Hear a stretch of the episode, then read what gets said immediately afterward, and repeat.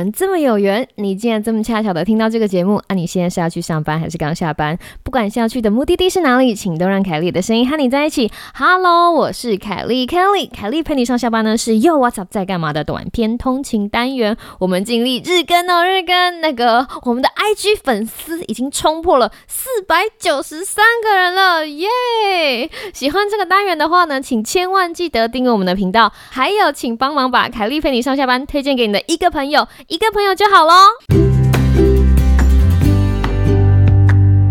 Hello，各位听众朋友，大家好啊！我是凯莉，非常开心的看到你继续回来跟我们在一起，就是欢度嗯短每天短短的美好时光哈。那这个事情是这个样子的。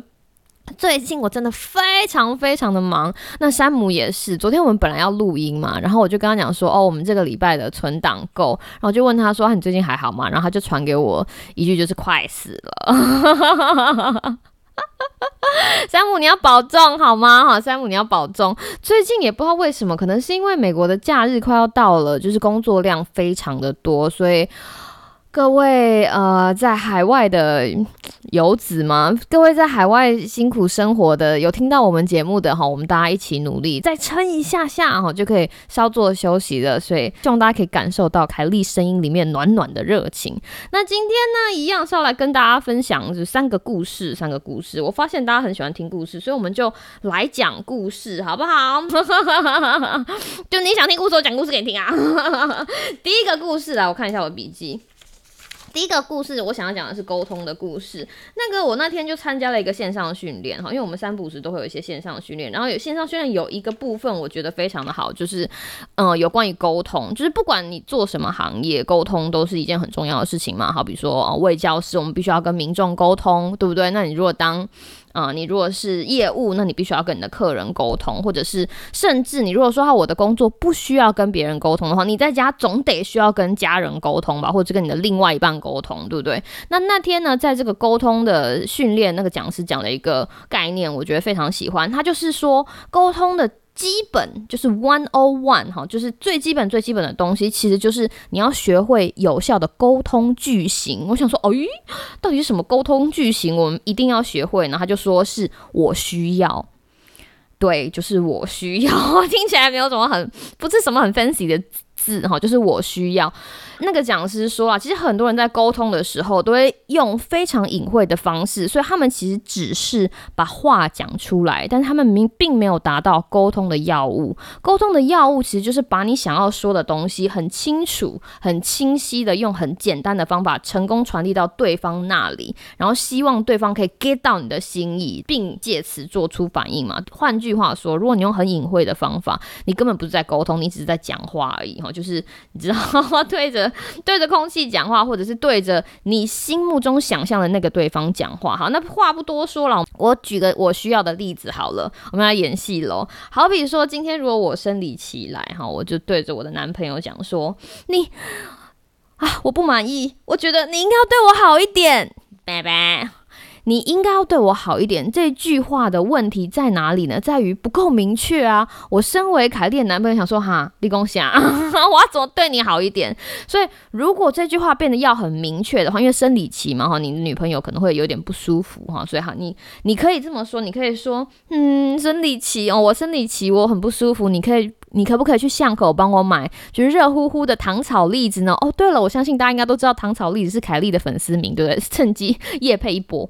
嗯，我不舒服，我想要吃点热的，你可不可以帮我去巷口买热乎乎的糖炒栗子？这样子的需要句就非常的明确，是不是清楚明确？点出了我等是被假巷口诶打，然后我想要吃糖炒栗子。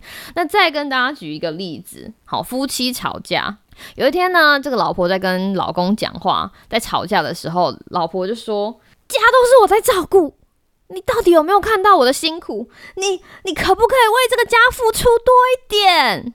然后老公就得了，对不对？这句话也是一个非常不清楚的，你可不可以为家付出多一点？就是哪一点？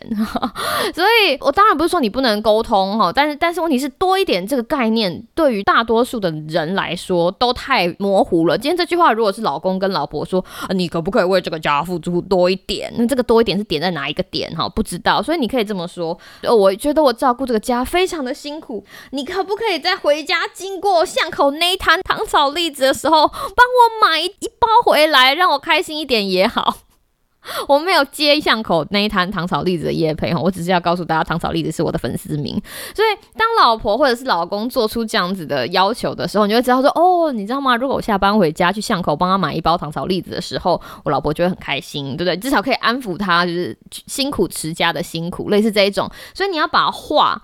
不是，不是像蔡依林说的话，就是你怎么连话都说不清楚？对的，我们要把话说得清楚。所以几个要点跟大家分享哈，你要讲精准的，就是你要把目标讲得很精准。巷口那一摊糖炒栗子，好，然后要讲可以达成的事情，比如说你可不可以再对我好一点？我希望你去天上帮我摘月亮，哦，类似这种不可能达成的，我们大家就洗洗睡了，好不好？那第三件事情呢，就是合理的，就是你不能做太夸张的要求，好比说。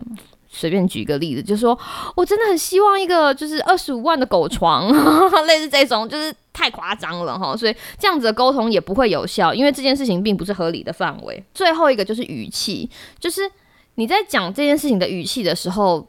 要用一个愿意沟通的语气。什么叫愿意沟通的语气？就是是连你自己听了也觉得很舒服的语气。不是说你可不可以为这个家付出一点啊？或者说你为什么不知道回家的时候帮我买一袋糖炒栗子？或者是啊，如果你回家的时候可以顺便帮我买一袋糖炒栗子，那就太好了，谢谢你哦，对不对？这口气就是不一样的哈。所以这就是第一个故事想跟大家讲的，就是哈沟通，好不好？沟通的要素啦。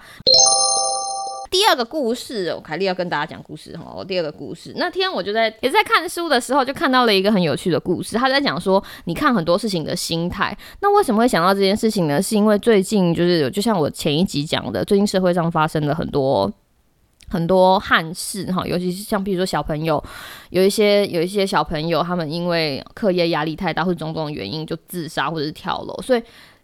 这样的这样子的新闻事件发生出来之后，大家就会陆陆续续的对这样子的议题针对很多讨论。那我看了很多这样子的文章，最后大家都会说，希望人与人之间能够有多一点的温柔。那就像我刚刚前面讲的，温柔这件事情。其实是一个很不明确的词，我要怎么对你温柔，对不对？那我们在座位教，有一些就是有一些群众，他们需要非常明确的行动指示。那你如果刚刚讲说啊，你真的必须要给人多一点温柔，大家会很疑惑。所以我在这里想给给大家一个故事，一个好的故事胜过千言万语。可是我觉得我真的觉得这个故事很好，在这里跟大家分享。那这个故事呢，因为是我看到的故事啊，所以我用第一人称讲哈，用第一人称讲这个故事，就说有一天我在纽约地铁，然后。然后就是准备坐地铁去上班，然后我那个时候就是很累嘛，然后上班很挤很挤，但那个时候我就看到有一个，嗯，有一个先生，然后跟他两个小孩一起上了纽约的地铁。他那个时候是早上，然后大家都非常忙挤，因为而且时间很赶，空气非常的不好，纽约地铁又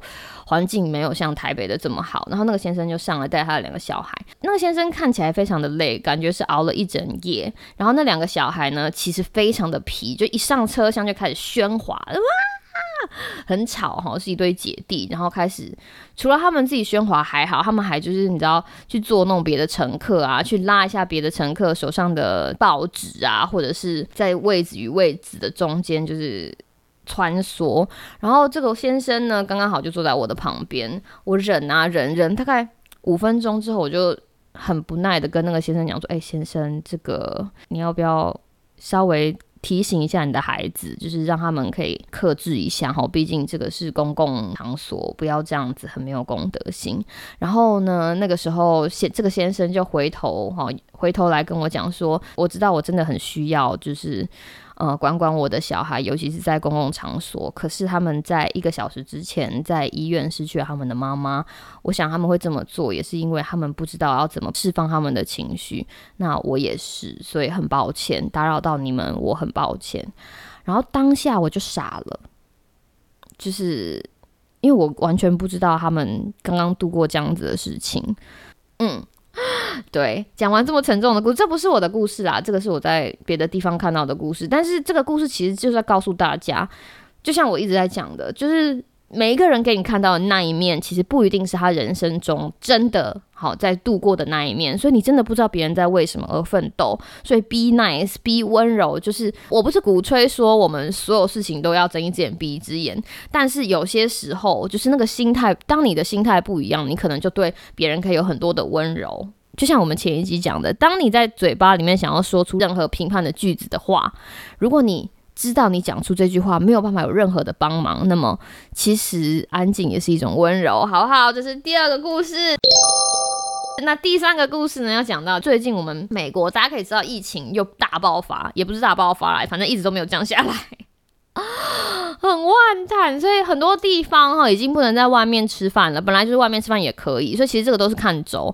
然后大家知道又要在家里就是关很久，就会然后心情有点不好啊。然后大家就会互相鼓励、互相打气，就想要做一些新鲜的事情，然后让自己的生活有一点不一样。那想当然了，我也想，我也想去找一些有趣的乐子做。我就在早上报名了那种网络上大家一起运动的那种免费课程。所以今天呢早上大概六点。点吧，我的闹钟就响了，然后我就醒来，就是摇头晃脑的走到 走到客厅，打开电脑，就是跟那个跟已经醒来的好心老师就是一起做运动。我的妈妈呀，为什么会为什么会在这个时候跟大家讲呢？就是因为老师非常的嗨哦，老师就像现现大概就像现在我这样，就是对着荧幕，因为你我们老师开荧幕给大家看，但大家不一定每个人想让老师看，就是起床之后。起床之后蓬头垢面，然后在那里做伸展健康操的样子，所以老师跟大家讲说：加油，加油，再撑五分钟，你可以的。或者是坐在一半的时候跟讲说：不要放弃，我看到了，你不要放弃。好，类似这种。然后我就我就走一个省电模式，像公园大妈的那个运动方法，就是反正老师都愿意早上六点起来，就是带大家做运动的。身为参与的学员也是要。对，你也是要认真配合一下，比划一下。后来老师说了一句话，让我觉得，哎，今天就被鼓励到，所以想要把这句话跟大家分享。老师就说：“加油，加油，做完这一组就是你今天做的第一件美好的事。”哎。你有听到这句话吗？就是那个时候我忘记在做一组什么动作了，好类似就是你知道手从旁边哦，假装拿篮球然后丢，假装拿篮球然后丢。你大家可以在家里做哈，就是假装拿篮球然后跳起来丢，假装拿篮球然后跳起来丢。然后老师就说做完这一组就等于你完成了今天的第一件事哎，然后突然觉得哇好棒哦，然后我就你知道很开心就做完那一组运动，然后就觉得你知道自我感觉非常良好，在这里的自我感觉非常良好是真的自己感觉非常良好，就觉得啊你看我早上六点起来对不对？然后今天做了。第一件事情就是做完了一整组的，你知道某个运动，然后就突然觉得我棒棒。为什么会想要讲到这件事情呢？是因为很多人会讨论到自信心的养成。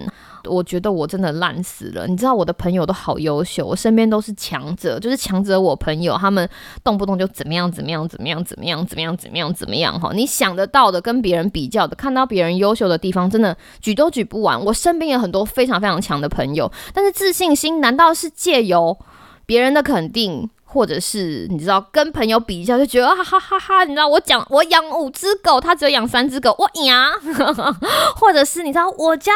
我生了一个儿子，吼，你家没有生儿子，我呀，对不对？这种什么过时的观念，你不可能借由这个比较来获得你的自信心，不可能。为什么呢？因为这个世界上没有任何事情你都可以包赢。你如果借由这种方法得到了自信心，你下一件，你下一个想要得到自信心的方法是什么？就是再去赢别人。可是，what if？就是如果你输了呢？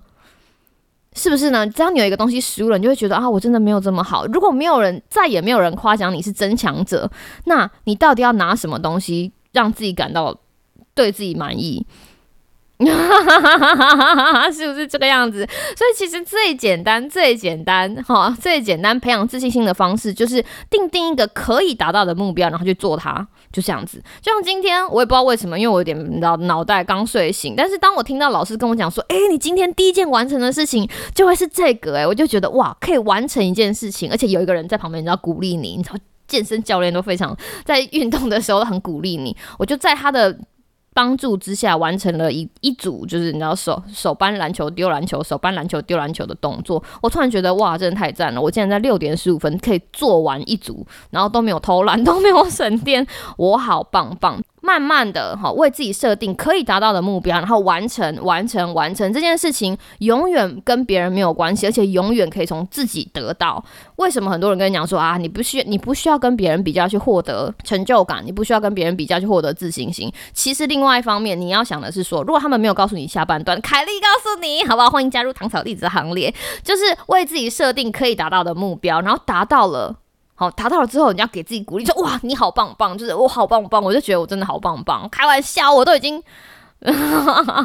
过了三十几岁，过了三十几岁，你还可以早上六点十五起来做运动，不得了诶，是不是不得了？好啦，这就是今天想要跟大家分享的三个生活小故事，然后里面都有一点敷佛手，希望大家听了之后可以就是你知道，给你一点点的想法，然后让你的今天或者是明天就是过得更好。好啦，这就是今天凯莉想要跟你分享的。凯莉陪你上下班，那我们嗯改天再见喽，拜拜。